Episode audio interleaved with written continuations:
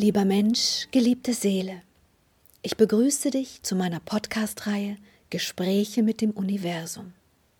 Seit einem Nahtoderlebnis habe ich die Gabe, mit feinstofflichen Ebenen des Kosmos zu kommunizieren. Das Wissen aus diesen für uns unsichtbaren Energieformen halte ich in meinen Büchern fest. Und es ist mir jetzt hier eine große Freude, dir dieses Wissen, diese Gespräche als Ergänzung zu den Büchern zusätzlich nahezubringen. So, und auf geht es zum Schlusswort aus dem aktuellen Buch Band 4 Einweihung in die Lebensweisheiten König Salomons. Wir lesen jetzt das Schlusswort. Im Buch selber finden sich dann noch 100 Lebensformeln von König Salomon. Unglaublich schöne, weise Sätze sind das, sowie einmal noch das Kybalion der neuen Zeit, sowie die zehn Gebote der neuen Zeit. Aber jetzt fangen wir mal an hier mit dem Schlusswort. Lieber König Salomon, gibt es denn noch ein Thema, das du ganz am Ende dieses Werkes besprechen möchtest? Ja, das Leben. Das Leben? Was genau möchtest du dazu berichten?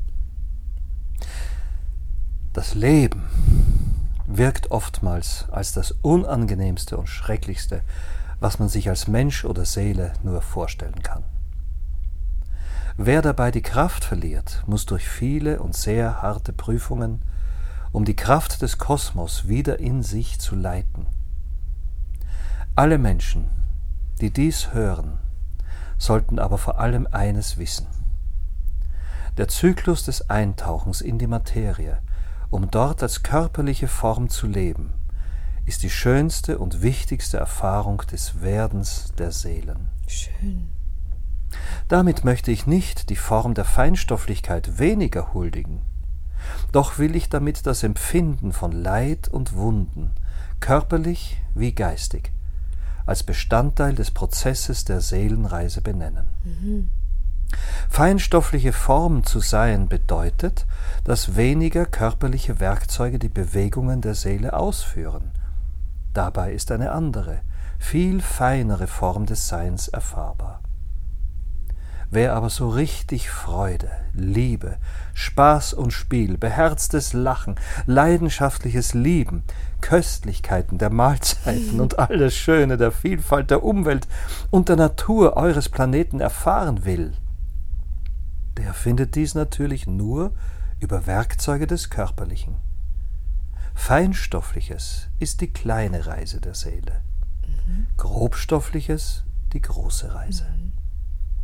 Wer die grobstofflichen, komplexen Erfahrungen gemacht hat, geht verwandelt wieder in das Feinstoffliche und umgedreht.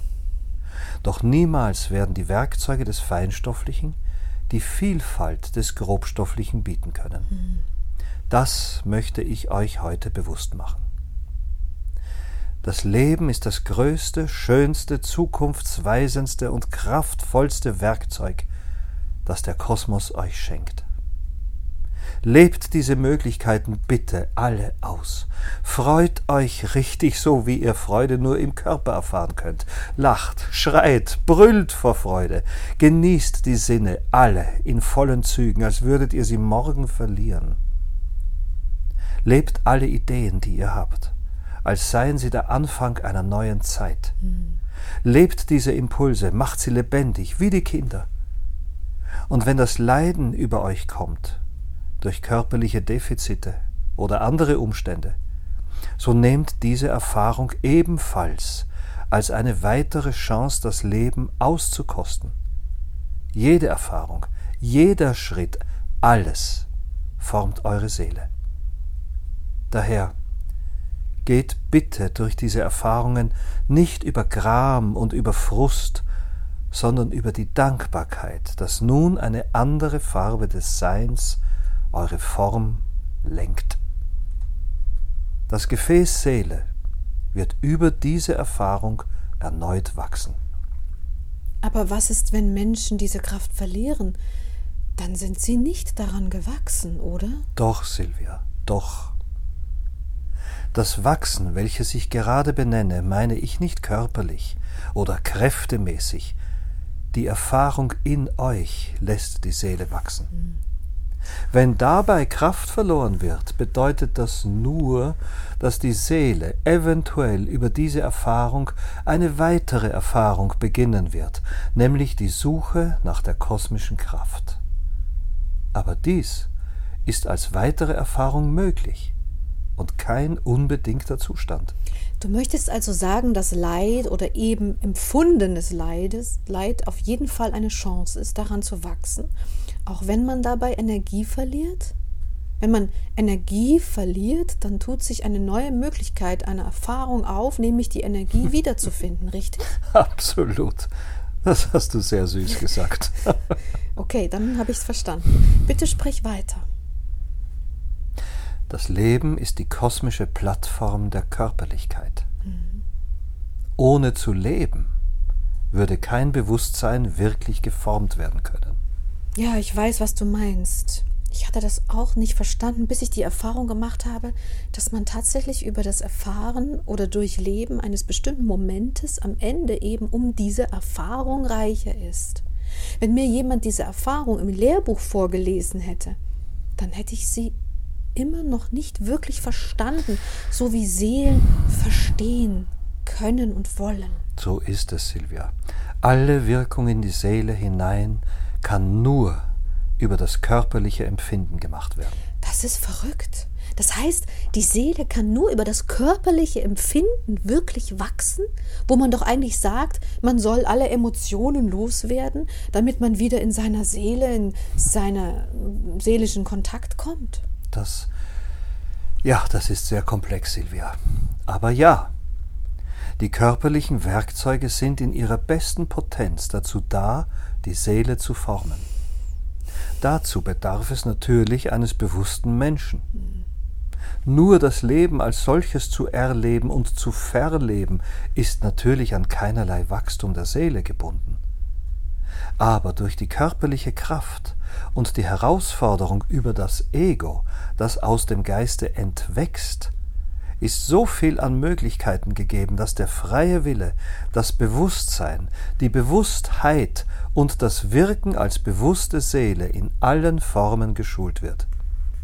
Hm. Was genau lernt der Mensch in der Körperlichkeit durch seinen freien Willen? Er lernt, dass überall und immer der freie Wille existiert und anwendbar ist. Wer etwas anderes glaubt und lebt, der irrt. Der freie Wille belebt die Körper, weil ihr euch dazu entschieden habt.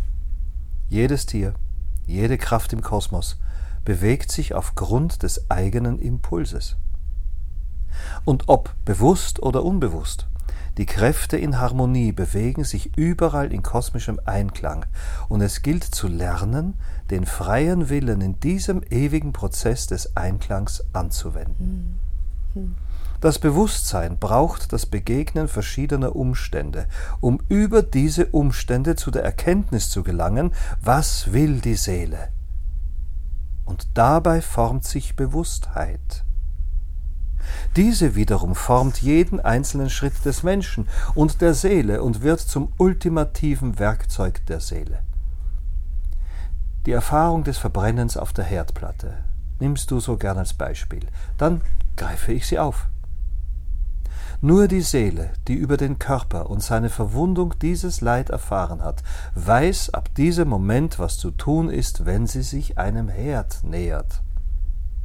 Dies bedurfte aber der Erfahrung und nicht der Belehrung von außen. Ja, meine Rede. Also wenn jetzt jemand gesagt hätte, Achtung, Achtung, pass auf, du darfst deine Hände nicht auf die heiße Herdplatte legen, weil dir das sonst weh tut, dann hätte das nichts gebracht. Richtig. Das ist die Essenz des ganzen Themas. Hm. Leben bedeutet erfahren, was hm. nicht anders zu erkennen ist. Hm. Ihr müsst also die Form des Seins im Körper als die wunderbarste und schönste Chance erfahren, die ihr jemals hattet. Nutzt sie, lebt sie, baut daran, die Wünsche in euch zu beleben. Seid liebevoll, friedvoll, brüderlich, weise, in Abstand oder in Nähe, egal wie, seid bewusst lebendig. Bewusst lebendig. Bewusst am Leben und nicht das Leben zu Ende wünschend oder es gar mutwillig beendend, taucht ein in die Form des menschlichen Körpers, lebt die Werkzeuge, die er euch schenkt, und es sind so viele. Lebt sie alle. Erfreut euch aller. Das ist mein Schlusswort. Wow. Das ist dein Schlusswort? Ja. Wow. Das ist jetzt noch ein bisschen schwer zu begreifen. Aber ich habe noch ein extra Kapitel, in dem ich die Lebensformeln von dir festhalten will. Aber prinzipiell haben wir jetzt eigentlich alle deine Impulse so weit festgehalten, dass du sie für die Welt verewigt hast. Im Buch und hier im Podcast. Das Buch gibt es gedruckt, wenn es jemand bestellen möchte. Den Podcast hören kann jeder, wann immer er möchte. Und das alles kann bis in viele, viele, viele unendliche Jahre so gehen. Und ich danke dir, dass ich die Übermittlerin dafür sein durfte. Danke dir für diese Reise. Danke dir für deine Impulse, die sehr nah am Leben, sehr praktisch waren und noch einmal ganz anders, eine ganz andere Sicht auf das Sein geworfen haben, als es die anderen getan haben wo andere Wesenheiten, die bis jetzt befragt wurden von mir, oft sehr die feinstofflichen Impulse beschrieben haben, hast du oft das Menschliche, das Leben als solches praktischer beschrieben. Und das ist sehr hilfreich für die Menschen gewesen. Greifbarer, verständlicher, hoffentlich in vielen Punkten. Ich danke dir von ganzem Herzen dafür. Möchtest du noch etwas sagen, final? ja, eine Seele wird nie vergehen. Werdet durch die vielen Impulse aus diesem Buch und aus all den anderen, die Silvia vorbereitet und fertigt, zu den unendlich göttlichen und wunderbaren Kräften, die ihr eigentlich seid. Die Erkenntnis des Großen in dem Kleinen macht die Seele zu dem universellen, über allem wirkenden Werkzeug des Kosmos. Wow. Danke. Danke dir vielmals für dieses großartige Werk. Es wird uns überleben. Danke, Liebe. Danke, Silvia. Liebe. Und nochmal zur Erinnerung für alle diejenigen, die Lust haben, sich das Buch zu kaufen. Da gibt es jetzt 100 Lebensformeln Salomons sowie das neue Kybalion und die, neuen, die zehn Gebote des neuen Zeitalters. Also wer Lust hat, da mal reinzuschauen, würden wir uns natürlich auch freuen. Ansonsten geht es jetzt weiter in der nächsten Season mit Buch 5. Einweihung in die Kartografie der feinstofflichen Welten. Das ist nochmal eine ganz andere Herangehensweise und wird uns alle auch nochmal vieles, vieles Neues lehren. In diesem Sinne, bis gleich. Carpe Vitam nutzt euer Leben.